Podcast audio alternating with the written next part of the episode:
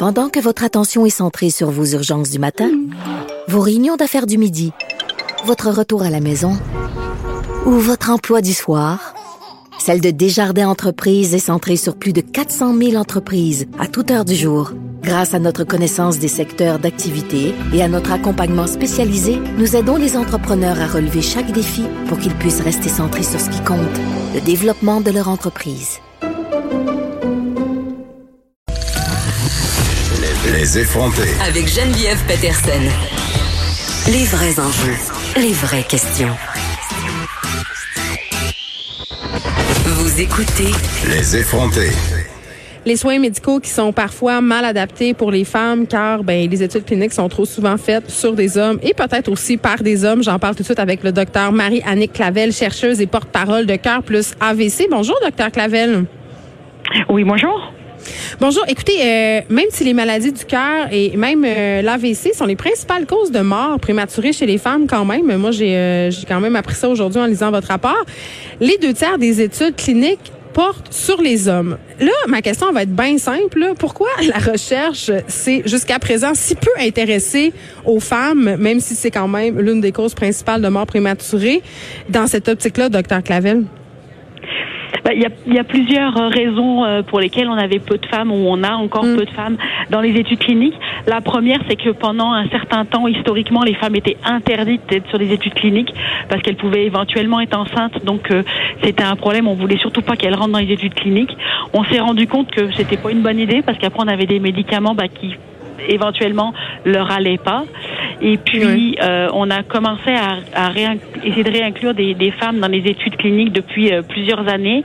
Euh, on a une euh, en cardiologie et, et, et aussi bah, en cardiovasculaire, hein, puisque ça comprend aussi les, les maladies au niveau du, du cerveau, la- l'AVC, Oui. les choses comme ça. Euh, on a cette pensée que ce sont des maladies d'hommes. Et Ben si on oui. fait pas un effort pour inclure des femmes, euh, on va avoir moins de femmes, je vais pas dire disponibles, mais enclines à participer à la recherche parce qu'elles pensent que ben, ça les concerne pas en fait.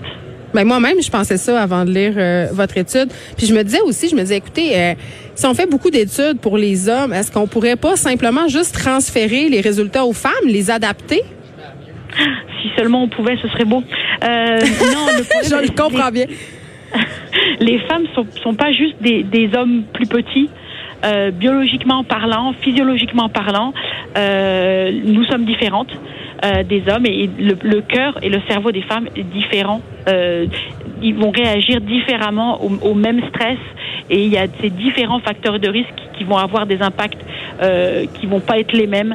On, connaît des facteurs de risque traditionnels comme par exemple, on sait que la, de, de la, la cigarette est, est un, fa- est un facteur très mauvais pour les Chez les deux sexes. les maladies dans les deux sexes, ben, c'est Ouais. encore pire chez la femme. Ah oui? Oui, la, la cigarette a plus d'impact chez la femme que chez l'homme. Ça, c'est à cause des Pourquoi? différences biologiques au niveau cardiaque? Oui, vraisemblablement, mais on sait pas, on sait pas pourquoi. Il y a beaucoup de choses qu'on a, où on a remarqué ça. On a, en faisant des études où on a regardé, de plus en plus, on commence à, à- à analyser les résultats en fonction du sexe du patient, heureusement, Mm. et on se rend compte qu'il y a des différences comme ça. Et euh, mais on n'arrive pas encore à les expliquer. Mais Madame Clavel, est-ce que nous, les femmes, on a des facteurs de risque qui sont euh, juste à nous, c'est-à-dire qui concernent seulement les femmes? Il y a des, des facteurs de risque qui sont connus chez les femmes de maladies cardiovasculaires, de, de, de- de- d'attaques cardiaques, qui sont par exemple euh, quand on a eu des, des, des, des problèmes durant la grossesse. Par exemple, on va faire une hypertension de grossesse ou un diabète Ok. gestationnel. Généralement, on a notre enfant, tout va bien, puis on est suivi pendant la grossesse, puis on oublie ça. Ça, ce sont des facteurs de risque qui font que plus tard, la femme peut développer des facteurs des, des maladies cardiovasculaires. Là, euh, on a vu euh, toutes sortes d'histoires. Il y a des femmes, entre autres, euh, je pensais à cette femme de 25 ans qui a attendu quasiment un an avant d'avoir un diagnostic parce que chez les médecins, on semblait pas avoir justement, avoir été préoccupé par le fait que ça pourrait être des problèmes cardiaques. Quand même, il y a une certaine éducation qui a à être faite au, sein du milieu médical parce que ce que je comprends, c'est que trop souvent, il y a beaucoup de temps qui s'écoule avant qu'une femme soit diagnostiquée. Puis parfois, il y a des femmes qui meurent à cause de tout ça. Tout à fait, tout à fait. Il y a, un- il y a un biais euh, en fonction du, du, du genre du patient. Euh, Si une femme, par exemple, une étude qui a montré que si une femme disait au moment où, où, où elle, dé- où elle donnait les symptômes de maladie euh, et qu'elle disait qu'elle qu'elle avait du stress et de l'anxiété, elle avait des, des chances que tous ces symptômes soient mis en relation avec le stress et l'anxiété. Et donc, on allait passer à côté de la, de la maladie cardiaque, de la crise cardiaque, alors que chez l'homme, ça, ça n'arrive pas ou ça arrive beaucoup, beaucoup moins. Effectivement, il y a des, des diagnostics euh, qui sont manqués chez la femme parce qu'on ne pense pas, même dans le corps médical, que les femmes peuvent avoir une atteinte cardiaque où on met les symptômes sur le compte d'autres maladies. Hey, je vais être bête, Madame Clavel, mais est-ce que ça concerne les médecins de tous les âges? L'étude dont je vous parlais, c'était a été faite en 2006 et c'était chez les étudiants et les résidents.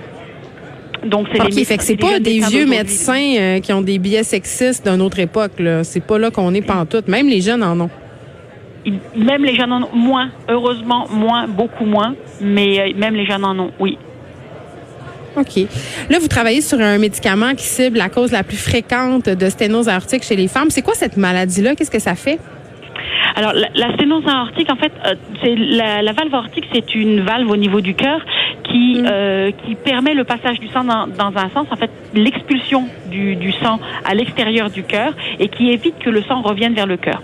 Le problème, c'est qu'avec le vieillissement et aussi avec certains facteurs de risque, cette valve, elle, elle va, elle va avoir tendance à s'épaissir, à se, à se calcifier, à se rigidifier. Depuis très longtemps, on connaît cette maladie depuis relativement longtemps, euh, on a toujours considéré que c'était de la calcification de la valve et que la, lésion primaire était la calcification. Récemment, on a démontré que euh, les femmes avaient moins de calcification que les hommes pour la même sévérité de maladie et qu'en fait, elles développaient un- une, autre, lésion dans leur valve qui était en fait le dépôt de fibrose. Et on travaille sur un traitement qui serait capable de ralentir le, le- le dépôt de fibrose au niveau de la valve.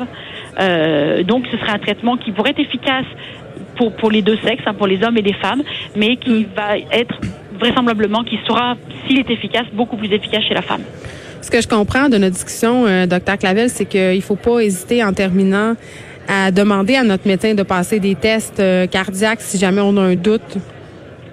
Oui, et puis il faut être, il faut être suivi, il faut que la, la, la, la pression soit, soit vérifiée, il faut que le, le- tout ce qui est le bilan lipidique soit fait. Chez les femmes aussi, ce sont des facteurs de risque de maladie cardiovasculaire. Hmm. Ce qu'on fait systématiquement chez les hommes très fréquemment, se fait peut-être moins systématiquement et moins fréquemment chez les femmes. Quand même, en faut pas- 2020. il faut, il faut, il faut pas hésiter à en parler aussi à son médecin. Euh, chacune de nous doit parler de sa maladie, de, de, de sa santé cardiovasculaire à son médecin, de, à son médecin traitant. là. À partir de quel âge? Euh, si on n'a pas de facteur de risque, on va dire, euh, si on n'a jamais eu de soucis, qu'on n'a pas de personne qui a des soucis dans la famille, on va dire peut-être à partir de 45 ans. Euh, si on a, Il reste quelques des années, OK.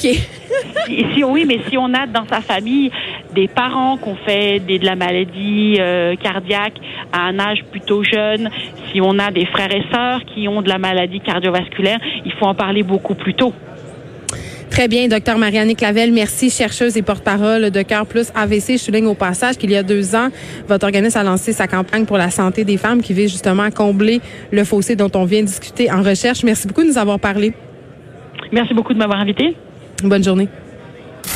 Écrivaine, Blogueuse. scénariste et animatrice.